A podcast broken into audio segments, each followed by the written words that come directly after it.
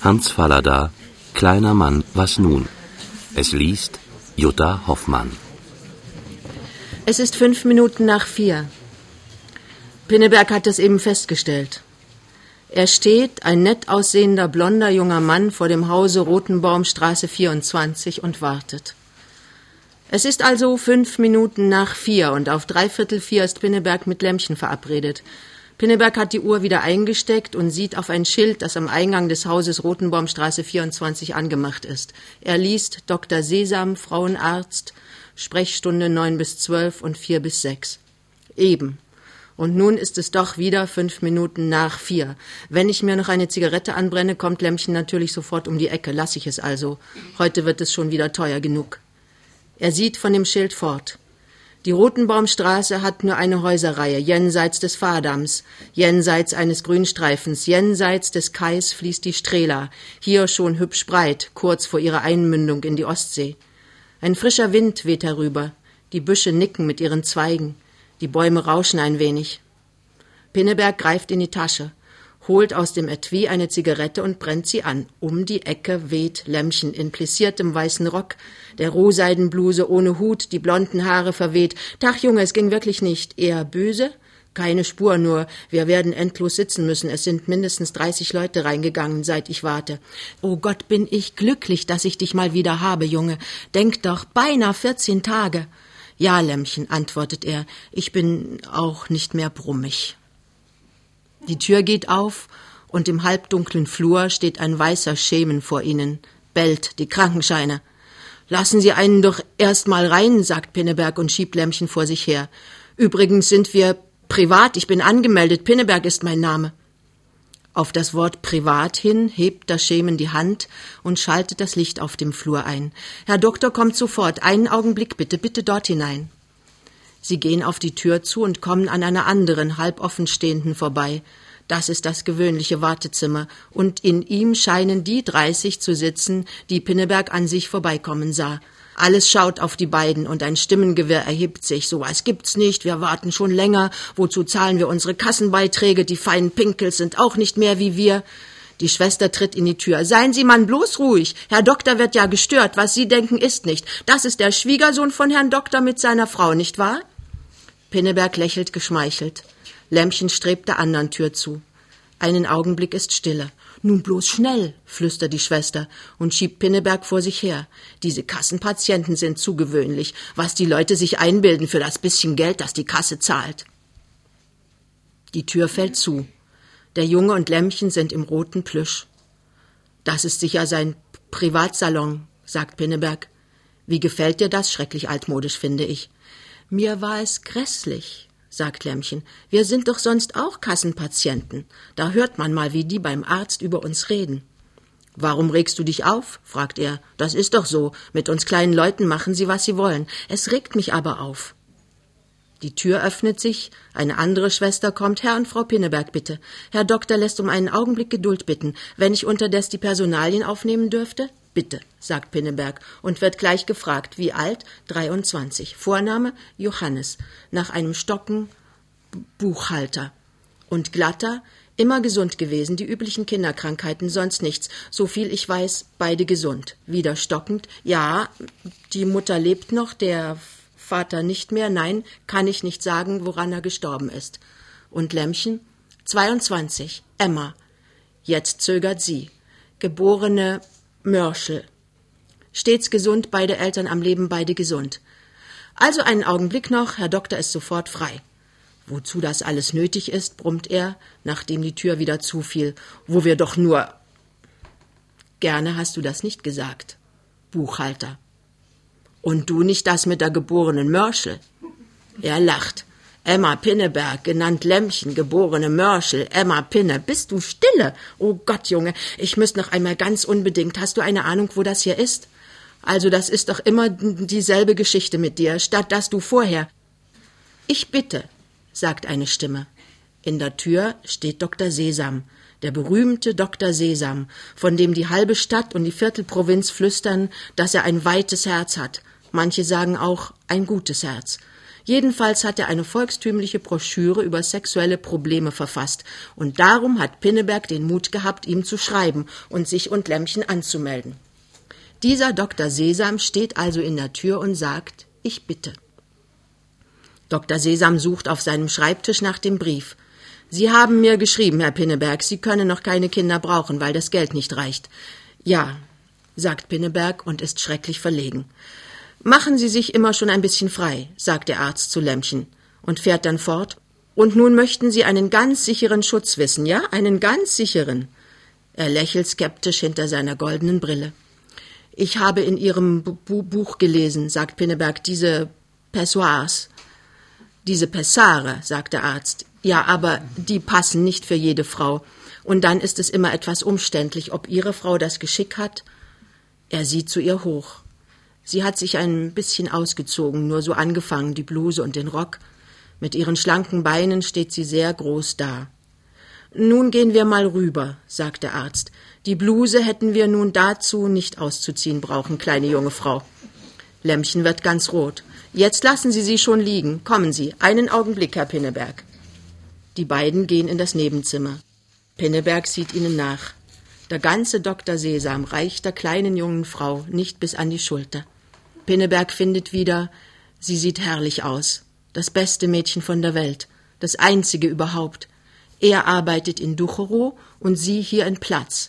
Er sieht sie höchstens alle 14 Tage und so ist sein Entzücken immer frisch und sein Appetit über alles begreifen. Nebenan hört er den Arzt ab und zu halblaut etwas fragen, gegen einen Schalenrand klappert ein Instrument, das Geräusch kennt er vom Zahnarzt, es ist kein angenehmes Geräusch. Nun fährt er zusammen. Diese Stimme von Lämmchen kennt er noch nicht. Sie sagt ganz laut, fast schreiend, sehr hell Nein, nein, nein. Und noch einmal Nein. Und dann ganz leise, aber er hört es doch, oh Gott. Pinneberg macht drei Schritte gegen die Tür. Was ist das? Was kann das sein? Man hat schon gehört, dass solche Ärzte schreckliche Wüstlinge sind. Und nun spricht Dr. Sesam wieder. Nichts zu verstehen und nun klappert wieder das Instrument. Die im Wartezimmer reden. Denen wird die Zeit auch lang. Eure Sorgen möchte ich haben, eure Sorgen. Die beiden kommen wieder.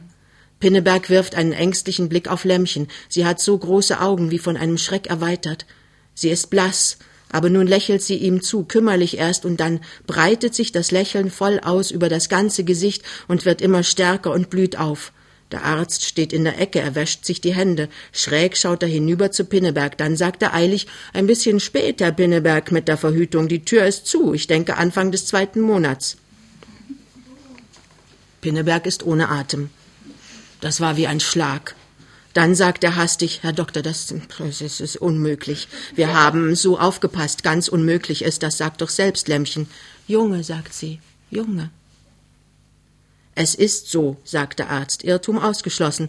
Und glauben Sie mir, Herr Pinneberg, ein Kind ist für jede Ehe gut. Herr Doktor, sagt Pinneberg, und seine Lippe zittert, Herr Doktor, ich verdiene im Monat 180 Mark. Ich bitte Sie, Herr Doktor. Dr. Sesam sieht schrecklich müde aus. Was jetzt kommt, das kennt er. Das hört er an jedem Tag 30 Mal. Nein, sagt er, nein. Bitten Sie mich gar nicht erst darum kommt überhaupt nicht in Frage. Sie sind beide gesund und ihr Einkommen ist gar nicht schlecht, gar nicht schlecht. Herr Doktor, sagt Pinneberg fieberhaft. Hinter ihm steht Lämmchen und streicht ihm über die Haare. Lass, Junge, lass. Es wird schon gehen. Aber es ist ganz unmöglich, bricht Pinneberg aus und wird still. Die Schwester ist hereingekommen. Herr Doktor werden am Apparat verlangt. Sie sehen, sagt der Arzt. Passen Sie auf, Sie freuen sich noch. Und wenn das Kind da ist, kommen Sie sofort zu mir, dann machen wir das mit der Verhütung. Also denn, Mut, junge Frau. Er schüttelt Lämmchen die Hand. Ich möchte gleich, sagt Pinneberg und zieht sein Portemonnaie. Ach ja, sagt der Arzt schon in der Tür und sieht die beiden noch einmal an, schätzend. Na, fünfzehn Mark, Schwester. Fünfzehn, sagt Pinneberg gedehnt und sieht die Tür an. Dr. Sesam ist schon fort. Er holt umständlich einen 20-Markschein hervor, schaut mit gerunzelter Stirn zu, wie die Quittung ausgeschrieben wird, und nimmt sie in Empfang. Seine Stirn hält sich etwas auf. Ich bekomme das von der Krankenkasse wieder, nicht wahr? Die Schwester sieht ihn an. Dann Lämmchen. Schwangerschaftsdiagnose, nicht wahr? Sie wartet gar nicht erst auf die Antwort, nicht. Das ersetzen die Kassen nicht. Komm, Lämmchen, sagt er. Sie steigen langsam die Treppe hinunter. Auf einem Absatz bleibt Lämmchen stehen und nimmt seine Hand zwischen die ihren. Sei nicht so traurig, bitte nicht. Es wird schon gehen. Ja, ja, sagt er tief in Gedanken. Sie gehen ein Stück Rotenbaumstraße, dann biegen sie in die Mainzer Straße ein. Hier sind hohe Häuser und viele Menschen, Autos fahren in Rudeln, die Abendzeitungen sind schon da, niemand achtet auf die beiden. Wohin gehen wir eigentlich? fragt er plötzlich. Ich muss noch mal nach Haus, sagt Lämmchen. Ich habe Mutter nichts gesagt, dass ich wegbleibe. Auch das noch, sagt er. Schimpf nicht, Junge, bitte.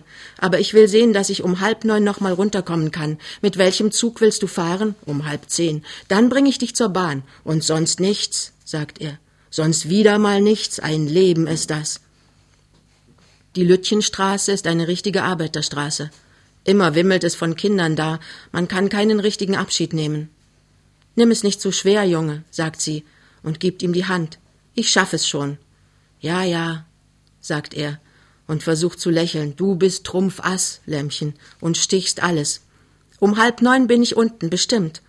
Und keinen Kuss jetzt? Es geht wirklich nicht. Es wird gleich weitergetratscht. Tapfer, tapfer. Also gut, Lämmchen, sagt er. Nimm du es auch nicht so schwer. Irgendwie wird es ja werden. Natürlich, sagt sie. Ich verliere den Mut schon nicht. Tschüss derweil. Pinneberg sieht den hellen Beinen nach. Hunderttausendmal ist ihm Lämmchen schon diese gottverdammte Treppe hinauf entschwunden. Lämmchen, brüllt er, Lämmchen. Ja? fragt sie von oben und sieht über das Geländer. Einen Augenblick, ruft er. Er stürmt die Treppe hinauf, er steht atemlos vor ihr, er fasst sie bei den Schultern. Lämmchen, sagt er und keucht vor Aufregung und Atemnot. Emma Mörschel, wie wär's, wenn wir uns heiraten würden? Lämmchen Mörschel sagte nichts. Sie machte sich von Pinneberg los und setzte sich sachte auf eine Treppenstufe. Plötzlich waren ihre Beine weg.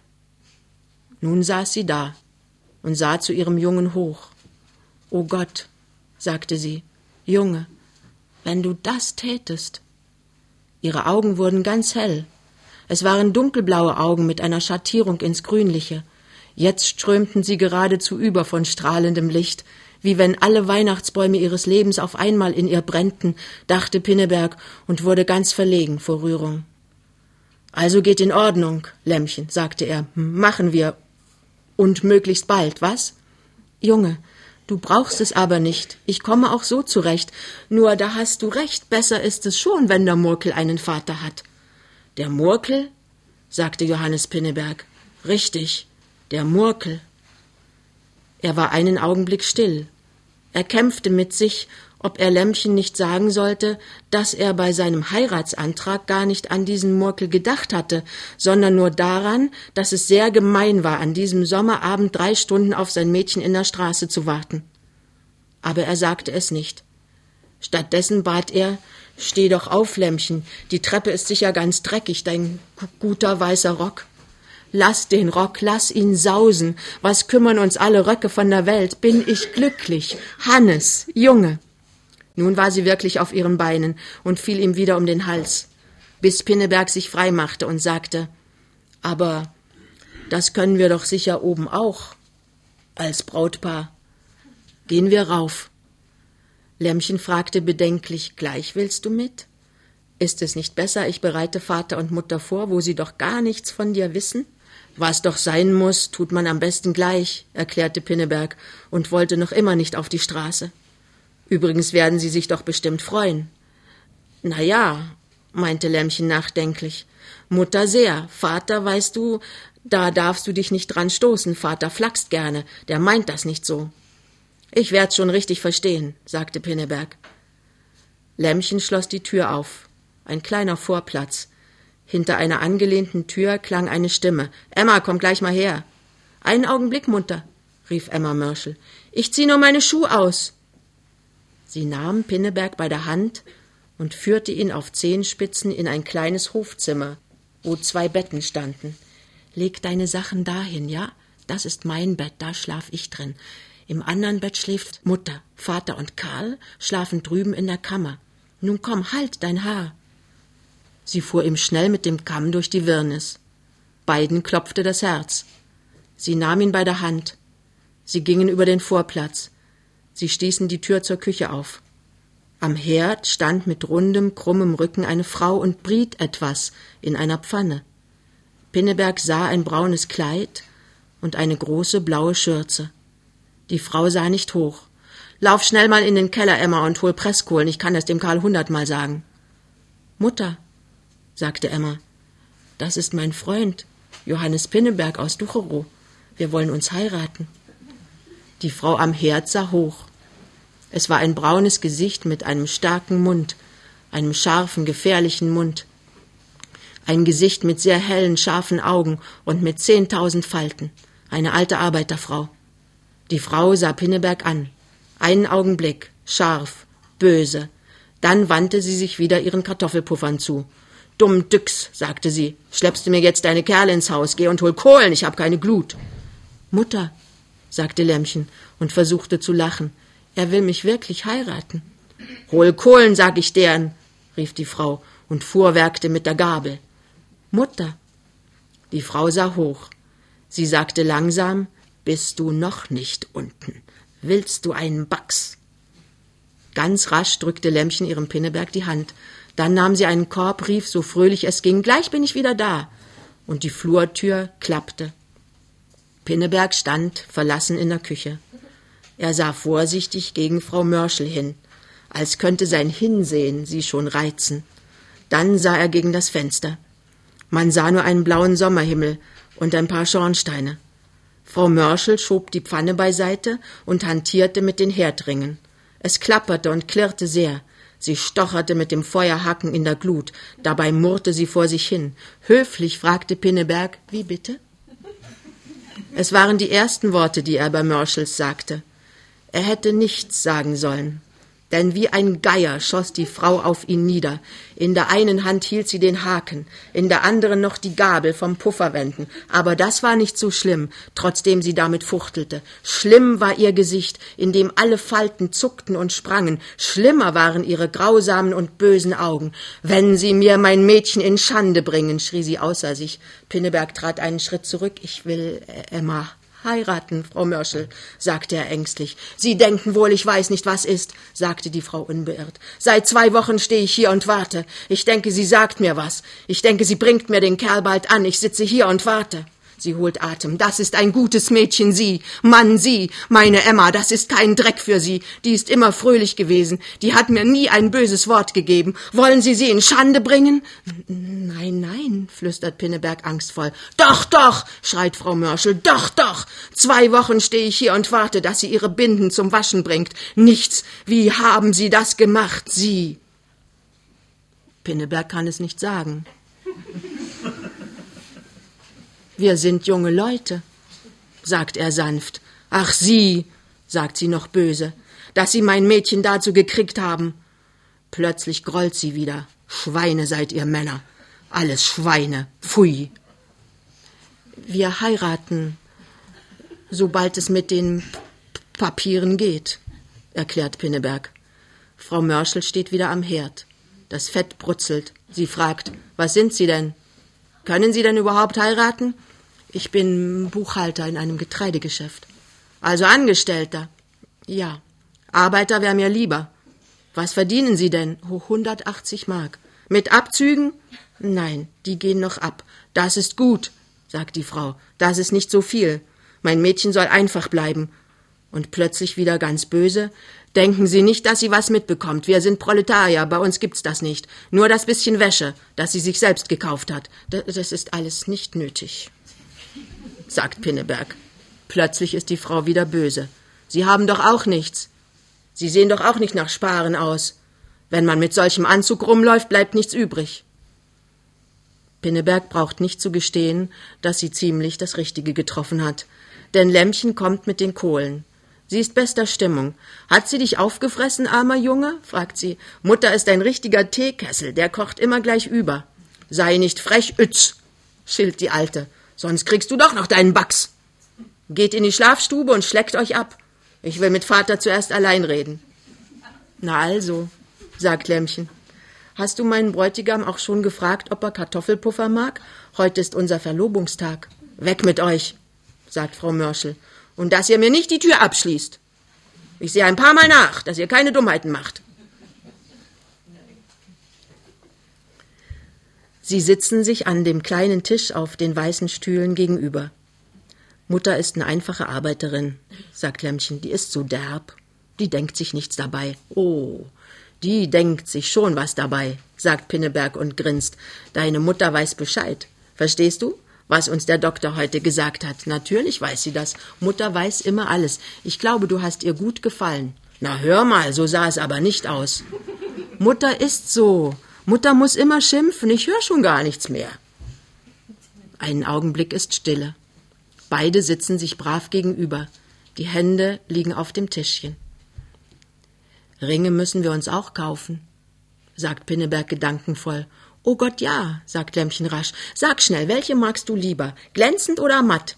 Matt, sagt er. Ich auch, ich auch, ruft sie. Ich glaube, wir haben in allem den gleichen Geschmack. Das ist fein. Was werden die kosten? Ich weiß nicht, dreißig Mark? So viel?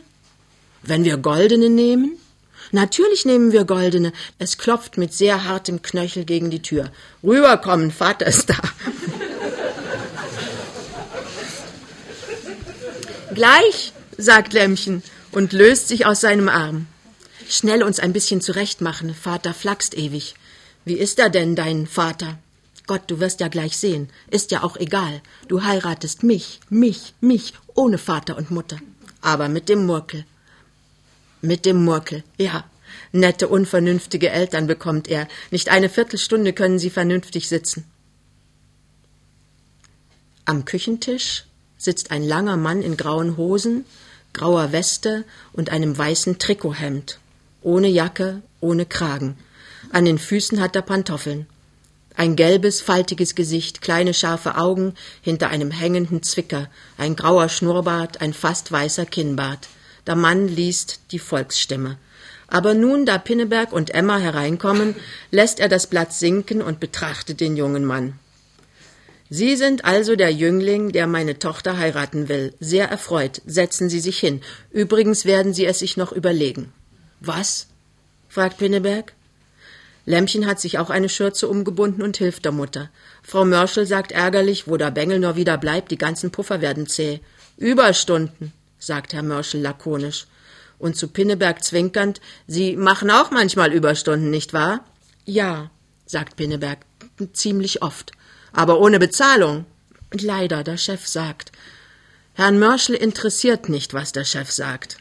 Sehen Sie, darum wäre mir ein Arbeiter für meine Tochter lieber. Wenn mein Karl Überstunden macht, kriegt er sie bezahlt. Herr Kleinholz sagt, beginnt Pinneberg von neuem. Was die Arbeitgeber sagen, junger Mann, erklärt Herr Mörschel, das wissen wir lange, das interessiert uns nicht. Was sie tun, das interessiert uns. Es gibt auch einen Tarifvertrag bei euch, was? Ich, ich, ich glaube, sagt Pinneberg.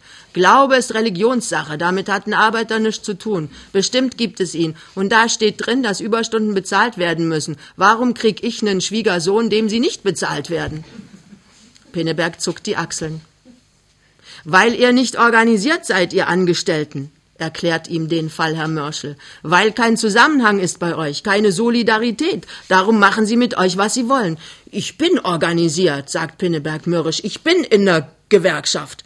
Emma, Mutter, unser junger Mann ist in der Gewerkschaft. Wer hätte das gedacht, so Schnieke und Gewerkschaft. Der lange Mörschel hat den Kopf ganz auf die Seite gelegt und besieht seinen künftigen Schwiegersohn mit eingekniffenen Augen. Und wie nennt sich Ihre Gewerkschaft, mein Junge? Nun raus damit. Deutsche Angestelltengewerkschaft, sagt Pinneberg und ärgert sich immer mehr. Der lange Mann krümmt sich völlig zusammen, so stark überkommt es ihn. Die Dack, Mutter, Emma, haltet mich fest, unser Jüngling ist ein Dackel. Das nennt er eine Gewerkschaft, ein gelber Verband zwischen zwei Stühlen. Oh Gott, Kinder, so ein Witz. Na, erlauben Sie mal, sagt Pinneberg wütend. Wir sind kein gelber Verband. Wir werden nicht von den Arbeitgebern finanziert. Wir zahlen unseren Bundesbeitrag selber. Für die Bonzen, für die gelben Bonzen. Na, Emma, da hast du dir ja den richtigen ausgesucht. Einen Dackmann, einen richtigen Dackel. Pinneberg sieht hilfesuchend zu Lämpchen. Aber Lämpchen sieht nicht her. Vielleicht ist sie es gewöhnt. Aber wenn sie es gewöhnt ist, für ihn ist es doch schlimm. Angestellter, wenn ich sowas höre, sagt Mörschel. Ihr denkt, ihr seid was Besseres als wir Arbeiter. Denke ich nicht. Denken Sie doch. Und warum denken Sie das? Weil Sie Ihrem Arbeitgeber nicht eine Woche den Lohn stunden, sondern den ganzen Monat, weil Sie unbezahlte Überstunden machen, weil Sie sich unter Tarif bezahlen lassen, weil Sie nie einen Streik machen, weil Sie immer die Streikbrecher sind. Es geht doch nicht nur ums Geld, sagt Pinneberg. Wir denken doch auch anders als die meisten Arbeiter. Wir haben doch andere Bedürfnisse. Anders denken, sagt Mörschel, anders denken. Sie denken genauso wie ein Prolet. Das glaube ich nicht, sagt Pinneberg. Ich zum Beispiel. Sie zum Beispiel, sagt Mörschel und kneift die Augen ganz gemein ein und feigst. Sie zum Beispiel haben sich doch Vorschuss genommen. Wieso? fragt Pinneberg verwirrt. Vorschuss. Na ja, Vorschuss, grinst der andere noch mehr. Vorschuss da, bei der Emma. Nicht sehr fein, Herr. Mächtig proletarische Angewohnheiten. Ich, fängt Pinneberg an und ist sehr rot und hat Lust, die Türen zu donnern und zu brüllen. Oh, so rutscht mir doch alle. Aber Frau Mörschel sagt scharf, ruhig bist du jetzt, Vater, mit deinem Flachsen. Das ist erledigt, das geht dich gar nichts an.